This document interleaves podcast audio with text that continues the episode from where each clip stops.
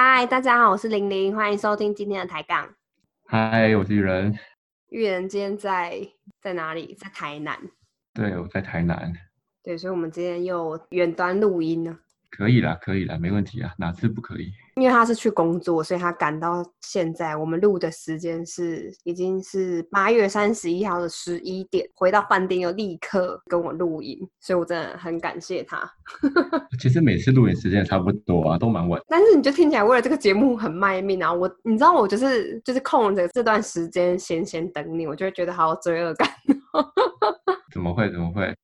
那我们今天要讲什么呢？不知道大家在生活中有没有遇过宗教相关的议题？哎，你自己你自己有信仰吗？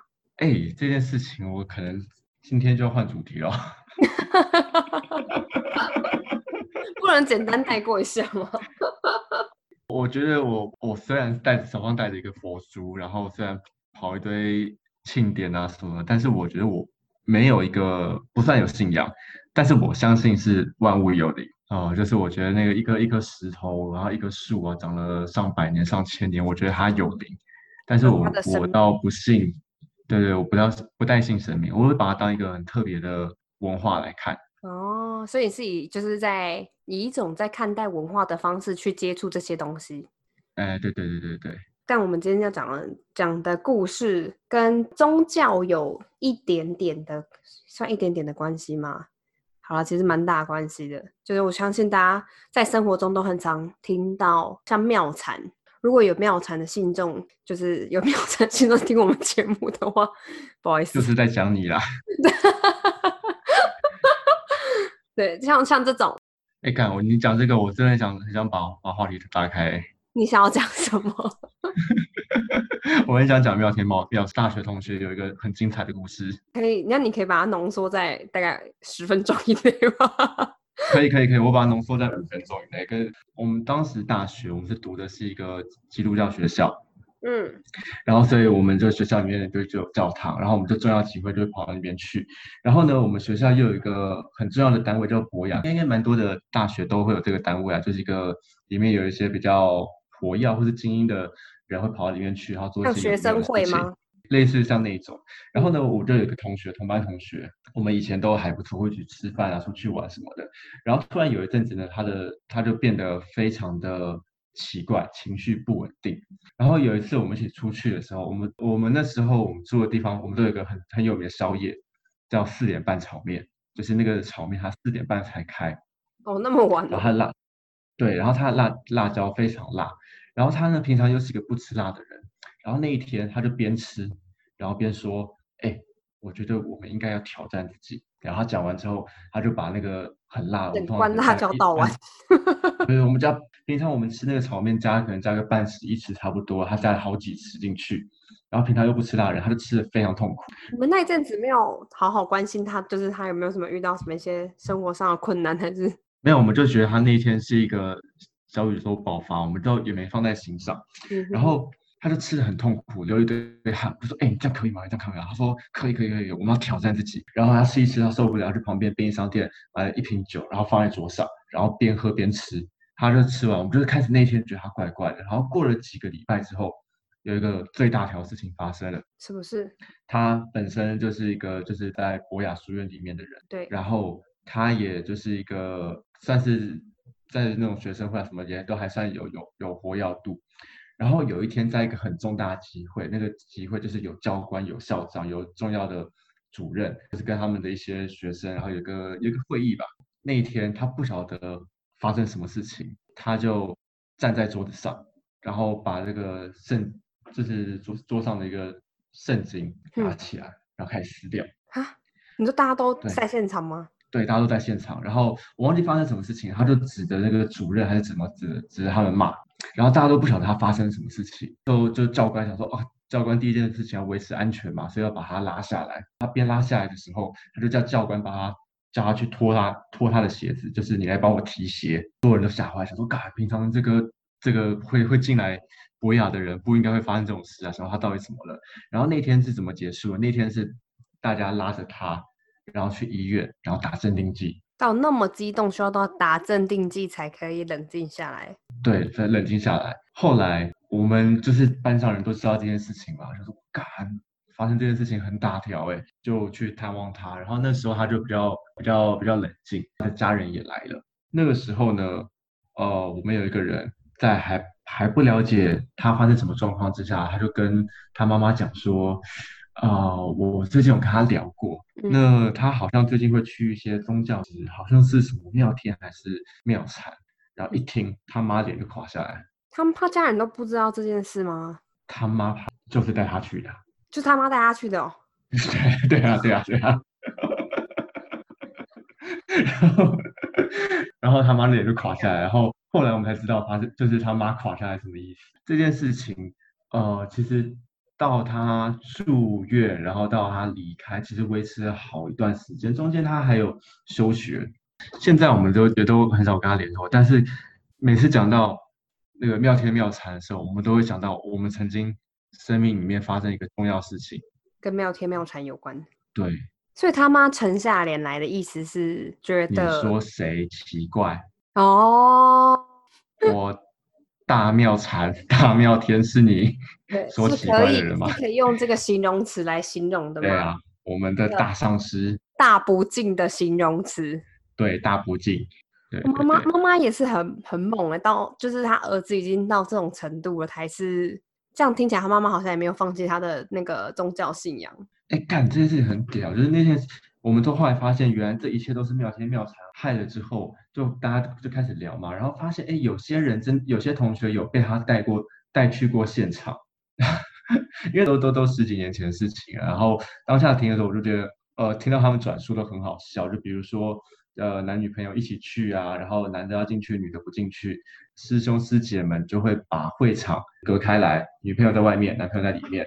开会的时候呢，那个铁门都会拉下来，就看到他们，看到他们好像男女永永远分隔一样，就跟那个车里说啊，你你要进去了。哎，我有听过类似的故事，就是也是我朋友，但是就是他是男生，信妙天妙禅的是女生。而且最酷的是，他们两个相遇是因为一开始女生在路边宣扬，就是他们宗教的时候，他们认识的。宣扬佛法。对，就他他一开始就没有隐藏这件事情，然后男生也还是跟他交往，只是他有说，就是后期就可能女生还是会希望，可能就是他们里面的一些，反正就是学长学姐就会说，哦，你的类似像说你的伴侣也是要跟你有一样的信仰啊，比较好什么，会开始有一点像是半洗脑。女生这个状态，所以他们后来很常就是为了类似这些事情争执，因为男生没有想要去信这个宗教的倾向，然后女生就很不谅嗯，我们的在身边都会发生这样的事情，我们都读这么多书，我们都大学了，对，然后我们现在科技都这么发达了，还会有少龙出现，对，所以在一百年前会发生什么事？对，我们就来讲讲一百年前出现的这个算神棍吗？算丧失不敬，真的，我会不会，然后立刻被洗洗评价，就说怎么可以 把我妙天妙才跟一百多年前的这个人摆在一起平起平坐？呃，在在在我心目中，这三个人我觉得都蛮屌，哎，我觉得都蛮屌，我我觉得摆在一起没有什么问题。好吧。你觉得没有问题，别人不一定觉得没有问题。哦，我就只代表我自己呀。按你们觉得，就就听听看嘛，听听看。听完之后，搞不好你们觉得，哦，嘎，这三个人很屌哎，就可以列在同一。我也要去信一个什么宗教？对对对对对对。那我们今天就是要讲，就是大家一定有在历史课本里面读过的人跟事件。对，大家一定也很熟悉，只是大家都不太清楚细节到底发是发生了什么事情。其实我们也没有跟你讲细节，我跟你讲说这个人有多屌。事件不是我们今天的重点，人物才是我们今天的重点。我们就来看看一一个宗教是怎么形成的。对这件事情，我觉得它有太多可以说的地方，就是它有太多神奇了。有了这些事情，你再回去看那些历史课本，你会觉得哈这么精彩，这么传奇。我们每才应该要写出来呀。对啊，这样一个大上司，你就两句话带过，这样对他尊敬吗？对，这样尊敬吗？麻烦请用一整个章节介绍我们今天的男主角。好，我们今天哦，终于要破题了。我们今天就是讲这个一百年前最大的一个宗教的抗日事件，就是西来安交八年事件。然后男主角就是我们的于清芳先生。于清芳 A K A 征伐天下大元帅，A K A 大明 大明慈悲国，A K A 台湾人的皇帝。对，台湾人的皇帝。对，这么这个头衔亮出来都吓死人了。对，大家是不是一定只知道就是他原本的头衔就是抗日英雄？对，然后后面这些都省略了。对，为什么会有这样想法？就是因为他被塑造成抗日英雄，但是他不告诉你他怎么抗的。他有点像是就是不同的历史角度要告诉大家的故事就会不太一样。那他那个时代算是被国民政府用来当做一个很好塑造呃形象的一个人物，所以他就被挂上了抗日英雄这四个字。但他其实还有很多其他的 title。对，然后这个 title 就会听起来。中二多也吸引人多了，对啊，我觉得比起抗日英雄，其他的我倒是很想听听看他到底为什么会叫这些名字。好，如果有一个历史章节是在讲说台湾人的皇帝，还有一个什么征伐天下大元帅，大元帅，对，然后还有如何拉拢信众，这个章节我应该会读的蛮熟的，因为我觉得很有趣。对，好，我一定要跟大家说，他到底做了什么事情。呃，我们都很熟悉。如果有一个很会讲干话的领袖，会发生什么样的事情？有一个很会讲干话的领袖，你有什么举例吗？韩国瑜啊，哎，他最近一次出场，没有让大家失望哎。你看他出来就是博得大家的版面，我博得满堂彩。对，博得满堂彩啊，就少了他多无聊。这大家都后来怎么分析他？他分析他就是他用大家听得懂的语言。去说一件事情，有没有过这么久？筛子，大海，对啊，什么大海啊，漱口杯啊，泡澡筛子，没有这个小小的筛子就泡不了澡。我到现在我都还记得，所以我们都见识过，如果有一个很会讲干话的领袖，他会引起多大旋风。在一百年前呢，他们说了什么样的话？他们说，日本统治了台湾二十年，气数将尽，台湾人的天地将变为黑暗，天会降下毒雨，掀起黑风。诛灭日人跟其他恶人，然后在台湾南部山区有已经有皇帝像的人诞生了。这个皇帝有非常多的非功能，然后他还持有一把宝剑，只要出鞘一分就可以杀一万人，斩一万人。你不是他这，你不觉得他这一部分很像在以前那种小说就会男主角诞生的时候，武侠小说里面都会写说什么天有异象。开始有一些什么很奇怪的那个卦啊，什么出现这样，差不多差不多，就很像那个什么啊，苍天已死，黄天黄天将立，就是黄金贼啊，就是很多这种历历史上宗教战争都会有一个这样的口号。然后玉清芳也就是诞生在这个口号里面。对，他就透过呃这样的的宣传，然后来凝聚大家的信仰。可是这件事情，我我还是跟大家科普一下，就是为什么他可以这么快的成功。呃，因为其实，在台湾南部这个地方，最主要大家为什么会跟随他呢？其实也跟韩国瑜说的差不多，就是因为老百姓吃了很多苦，肚子填不饱，他们的当时的经济就是糖嘛。好，南部又有很多这种糖布，那当时呢，这个日本人都想要把这个糖布收为己有，不想要让这个民间来贩卖。那以往呢，他们在这个时间点之前呢，通常都是。呃，有日本的人要来了，当地的老百姓呢，就是给点钱应付一下就过去了。可是这次来真的，然后就真的让很多人的生计受到了很多问题，肚子也吃不饱了。那刚刚听到了，在这种情况下，又有一个人跟你说啊，日本人的寿命到了，然后台湾人有新的皇帝诞生了，然后他又有法术，然后又有一把宝剑，可以带领大家前往光明的未来。对对对对对。然后这个是一个，不只是一个。凝聚力的问题的吸引力而已，他也同时也告诉你，日本人的气数要结束了，所以一来一往之间，这个时间点大家听一听啊，对呀，我只要跟着他，就是赌一波，我们就有未来，对，我们就有未来，我不仅吃得饱，他还要给我位置坐，还要给我官做，那赌一波，就这个赌一波，就赌成了一个非常壮烈的抗日事件。因为那个时候，日本人把所有的私人糖厂都关闭了，他们规定甘蔗只能卖给日本人的糖厂，糖厂统一售价，所以变成大家的价钱就是都都压在那边。问题是，嗯，一九一三年跟一九一四年又发生了几次很严重的台风，所以他们要卖糖为生，就是靠卖农作物为生，变得非常困难，所以导致他们的当时的老百姓生活才会这么困苦。虽然讲了这么多，总还是要做点事情吧。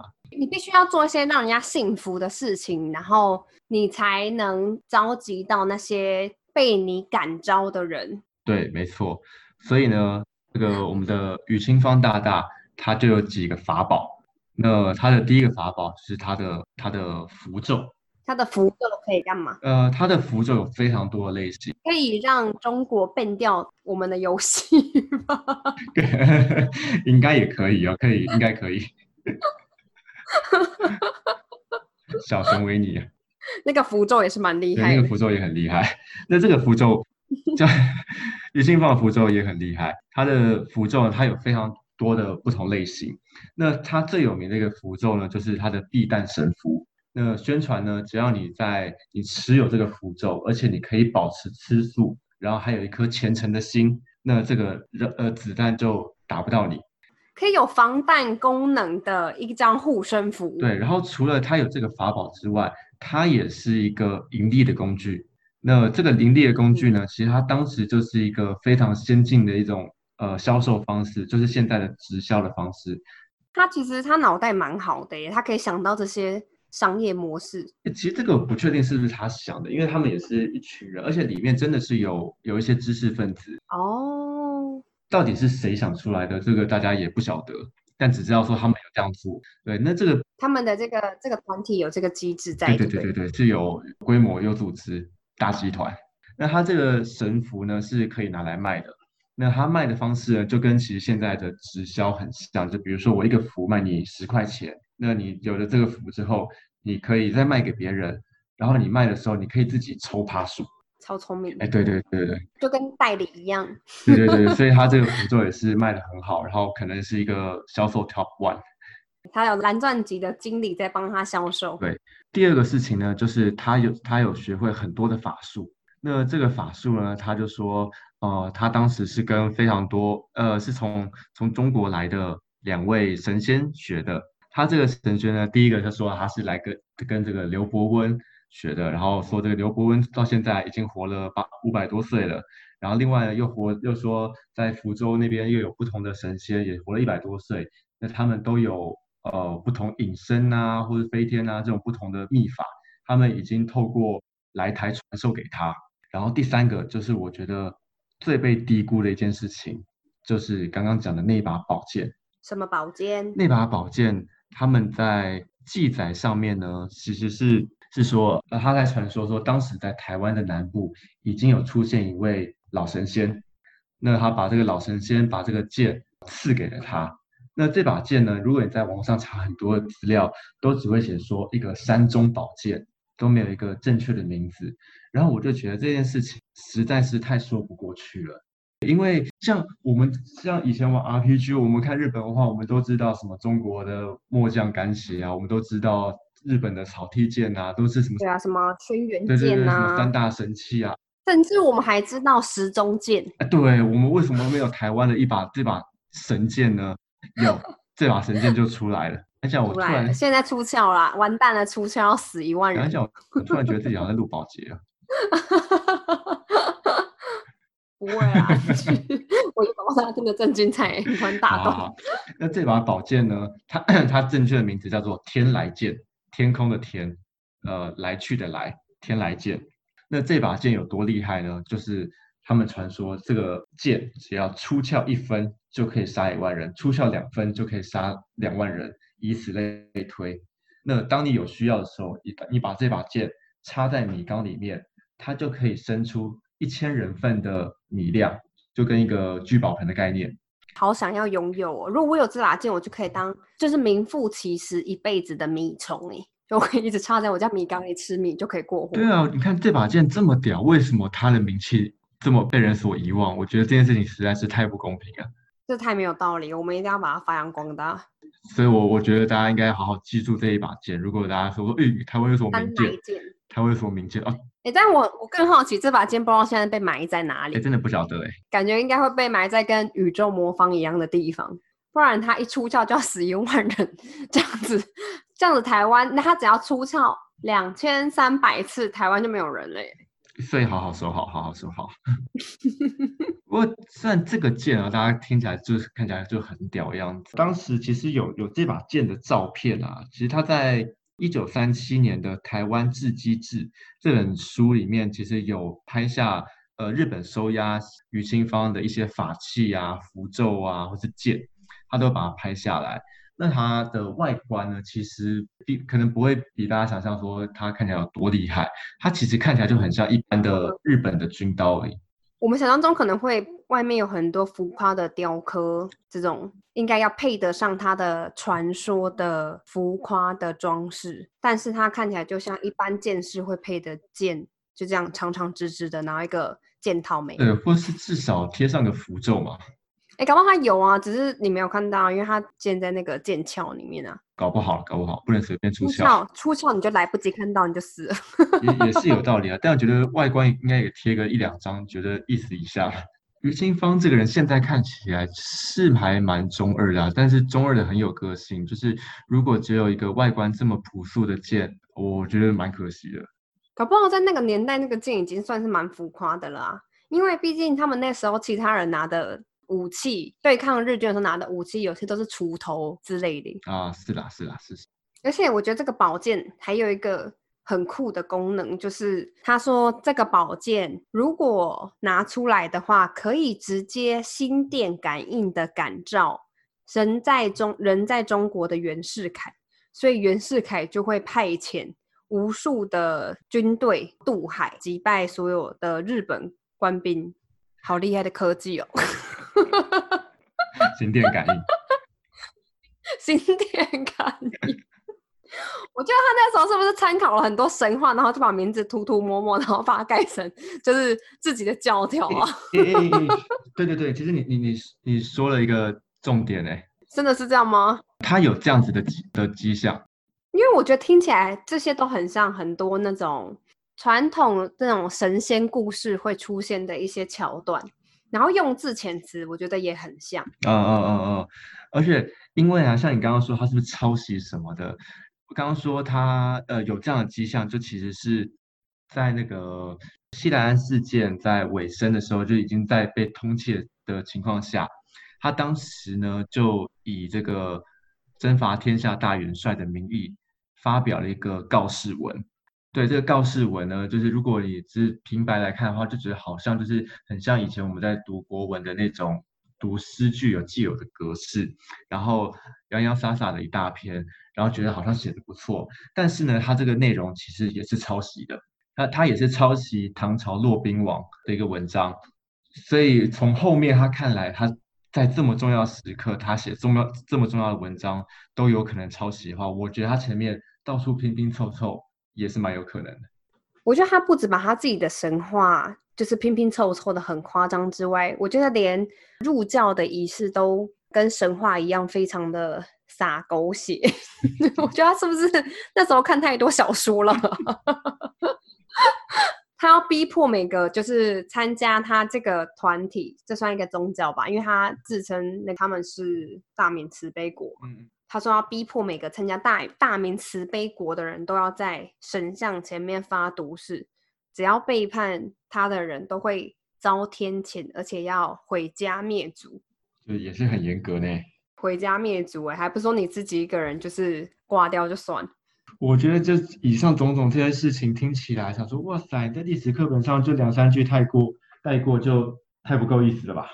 对啊，大家都没有讲他于清芳其实是一个这么精彩的人物。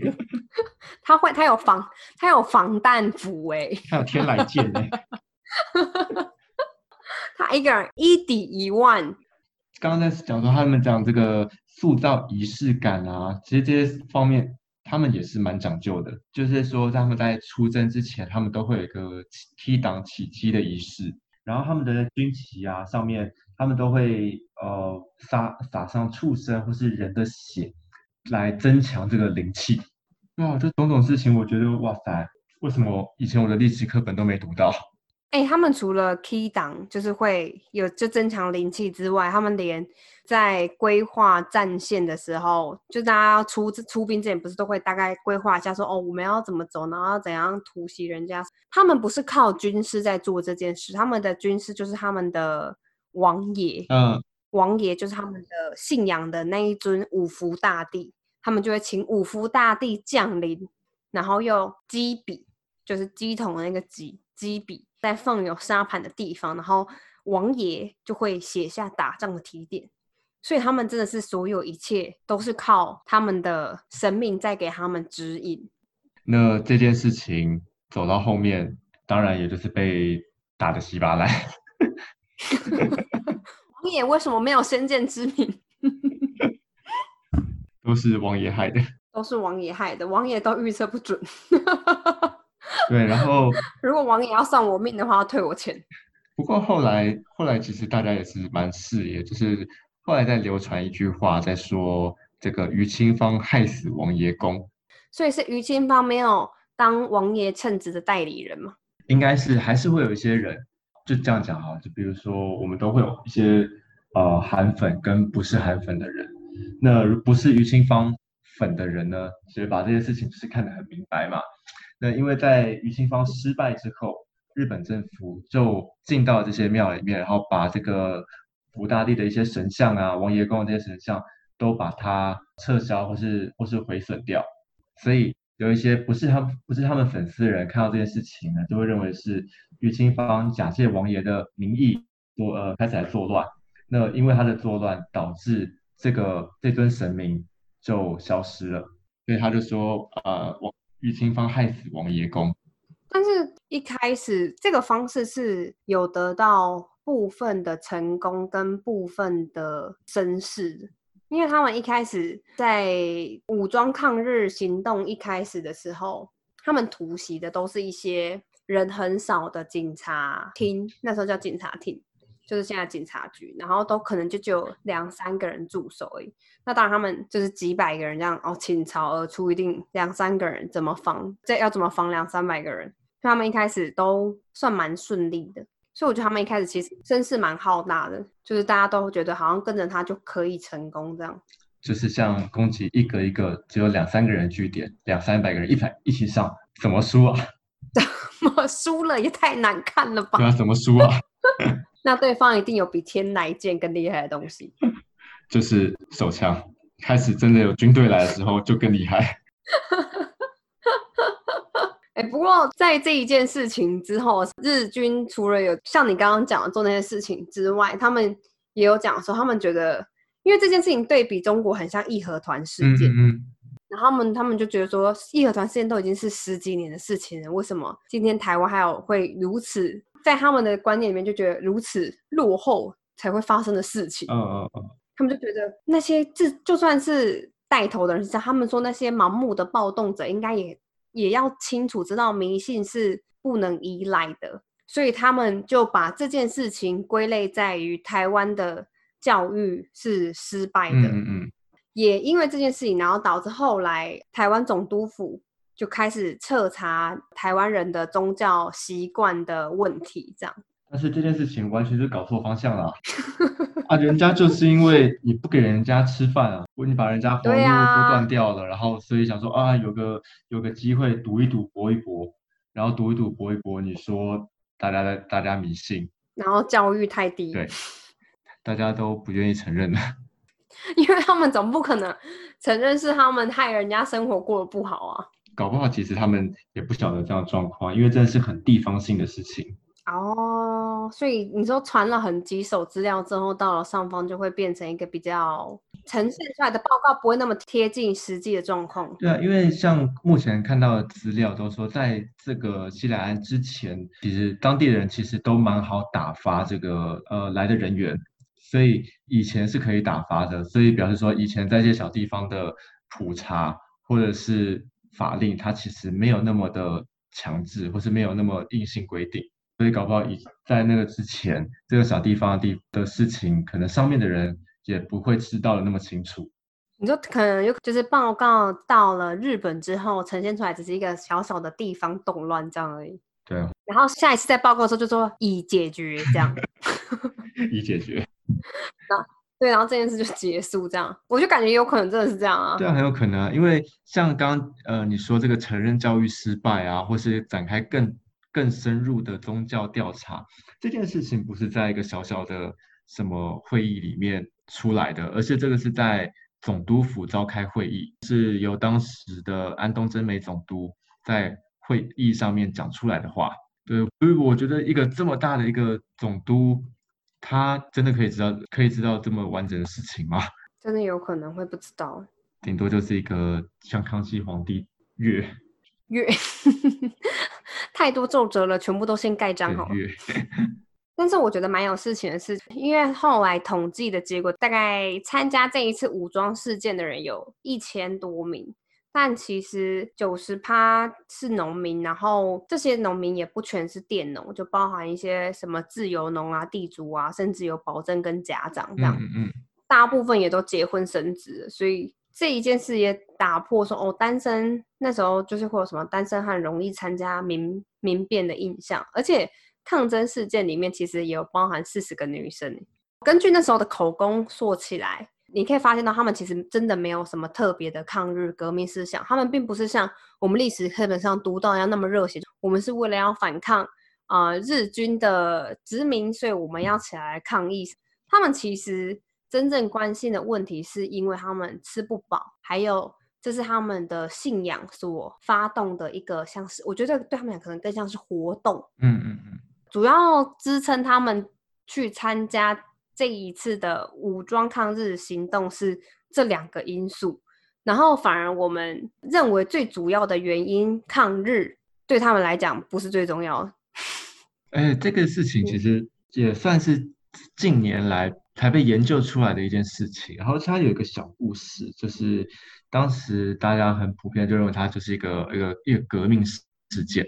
后来呢，就是有中研院的调查员啊，然后针针对还活下来的这个移民，然后去做一些调查，然后他们讲了一个蛮有代表性的例子，就哎，台语好不好？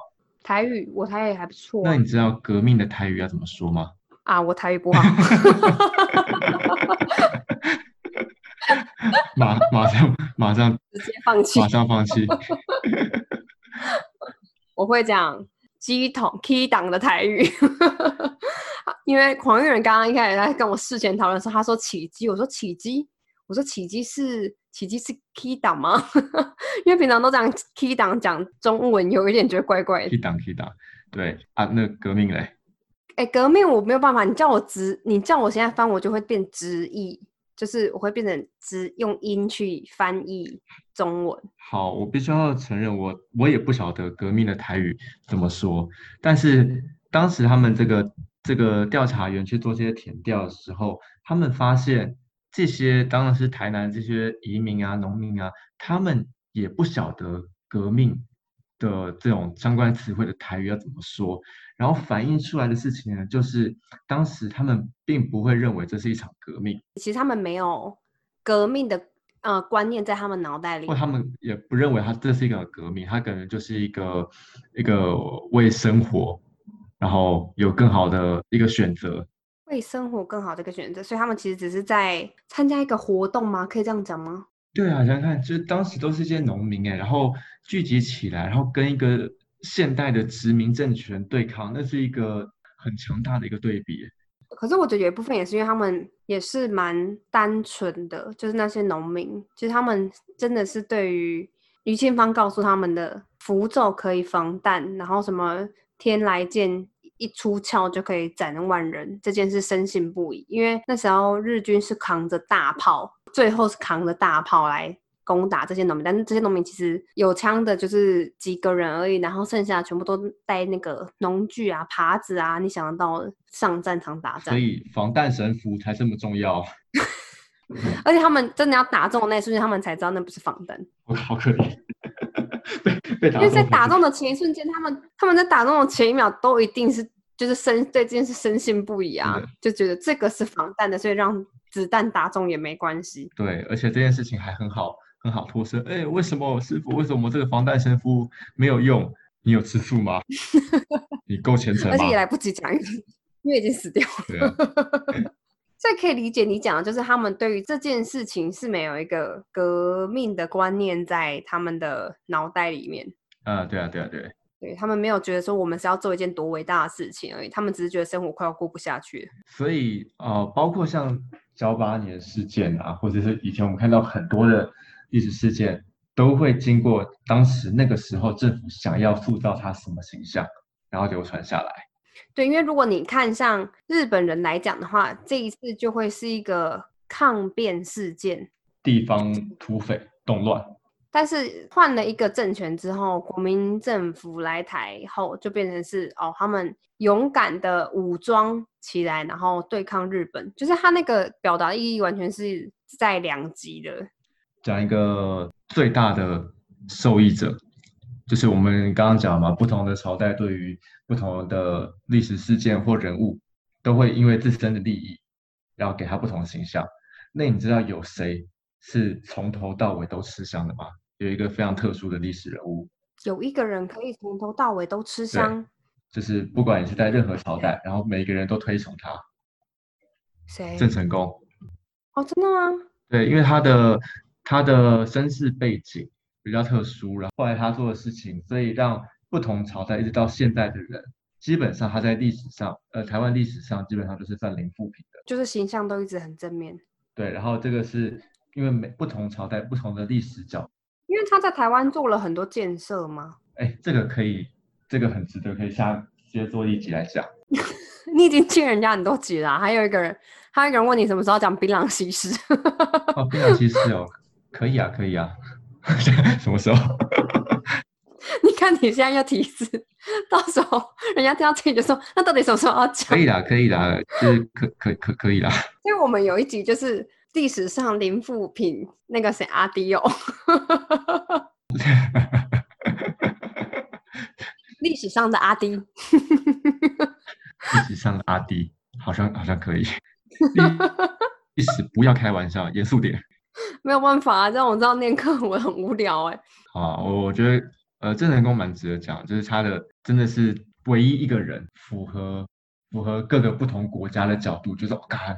称赞你这点对我很有利，称赞你这点对我很有利，所以导致到现在我们一直讲到郑成功都还是很正面。对，然后全台各地都有郑成功的神话。可能我觉得他那时候给人的形象就已经很好了吧，所以才会有这么多，就是好像他评定很多地方的不好的事情的这种神话传说。这种神话传说跟天来剑亮剑一分杀一万人有什么差别？可是代表代表他就是大家对他的形象是很好的。天来剑这种比较像是他为了个人的利益，然后塑造出一个就是符合他需要的形象出来，让大家可以追随他。其实这个也差不多啊，他就是很多呃郑成功很多不同的传说，让他觉得嘎明君好屌，追随。或是崇拜，意思意思差不多。但可能就是他唯一跟他唯一做错事，就是跟日本人的那个立场相对处。哎，对对对。不过最后呢，也就因为这个西安安事件，最后可以非常惨淡的收场。那其实在这之前，大家的历史课本上面也看过很多大大小小不同的抗日事件。那最后一大波，最后一波就是这个西莱安事件打完之后，大家也算是。真的是认清现现实，发现武力上持续这样做就不是办法，所以就改以比较其他温和的方式进行抗议。对，跟那时候日本人其实也是蛮绝的，做的蛮绝的也是有关。他们那时候在对付这些西兰安事件的呃抗争者的时候，除了主要的头头一律是判死刑，这个没话讲嘛。那其他的人，他们判刑的方式是。他们捡了一个竹竿，只要你是超过那个竹竿的，你抗争者，你就是一律砍头。为什么？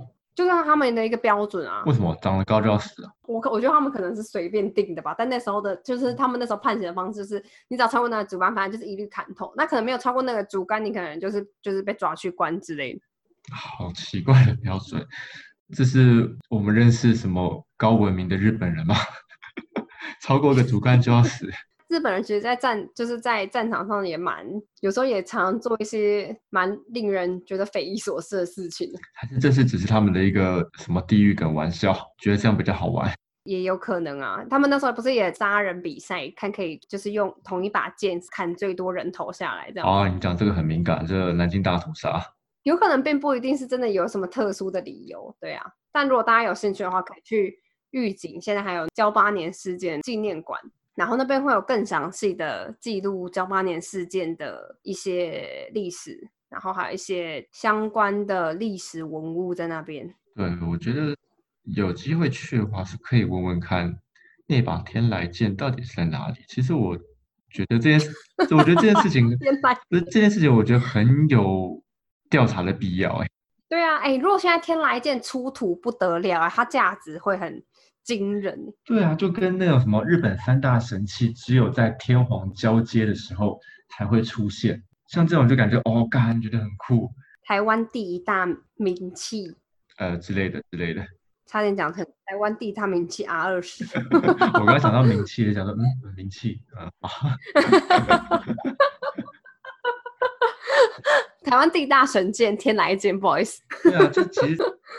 在谈这个内容的时候，我自己都一直在想说，哎，真的要我一直讲这个台湾有什么，就是历史上的名剑，一直好像也没什么想法。也没有哎，我真的是像你讲，一开始就想到，就是我的灵感来源比较像是我们以前常看的小说，然后或是甚至是玩的线上游戏，嗯，但是全部都是以中国的传说在命名。嗯嗯嗯，我自己可以想得到的就那些。呃，对，要不然的话，就是可能只知道。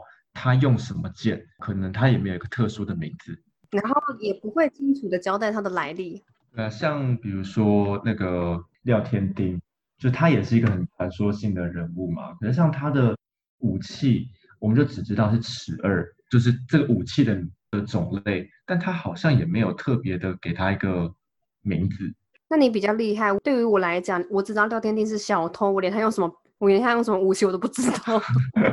尺二尺，一个很像，有点像，长得有点像匕首那样子的一个小短小短刀。所以那个东西叫尺二。尺二尺二，也没有名字啊。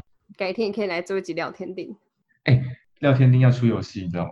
真的吗？我不知道哎。其实我们小时候有一个台湾的团队做了一个很简单的一个聊天丁的游戏，可能现在三十岁左右加减五岁的人，可能都有玩过那个游戏。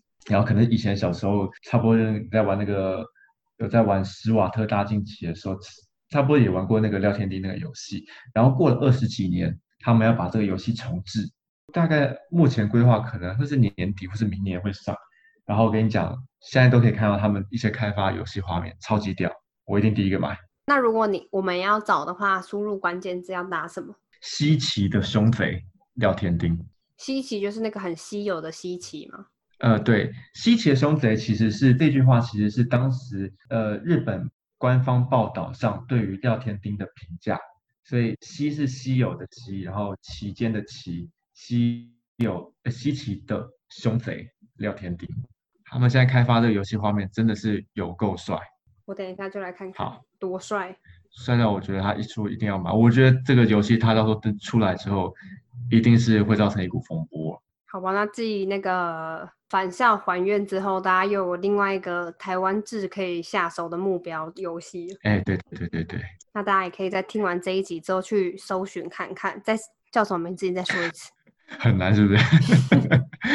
不用啊，重复讲三遍，大家比较会记得住啊。好，那请大家听完这一集之后，记得台湾有一把名剑叫做天来剑，它拔刀一分可以杀一万人。一万人哦。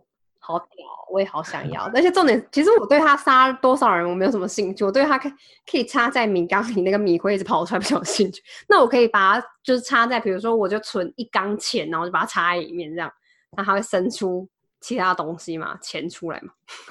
哎，他没没写，没写啊。如果插在一缸钱里面，它要生出米来，我会生气哦。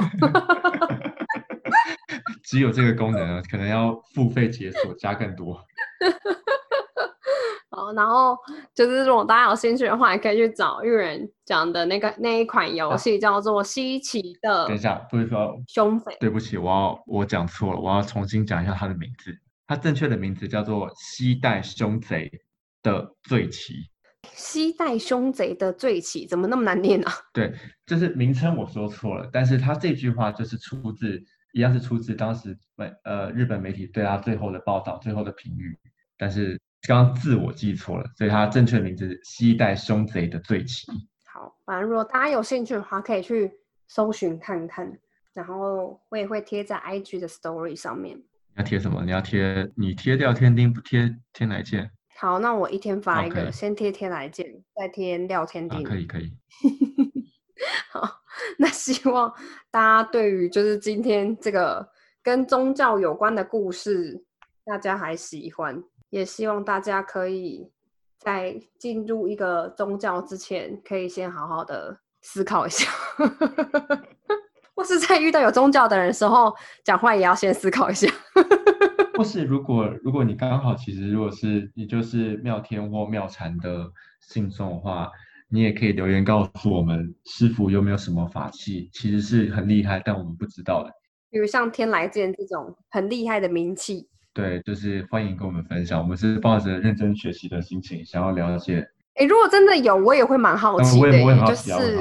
对对，我也蛮蛮好奇，就是在现代社会还能有什么厉害的这种法器？真的好想知道，感觉师傅就会有很多。啊，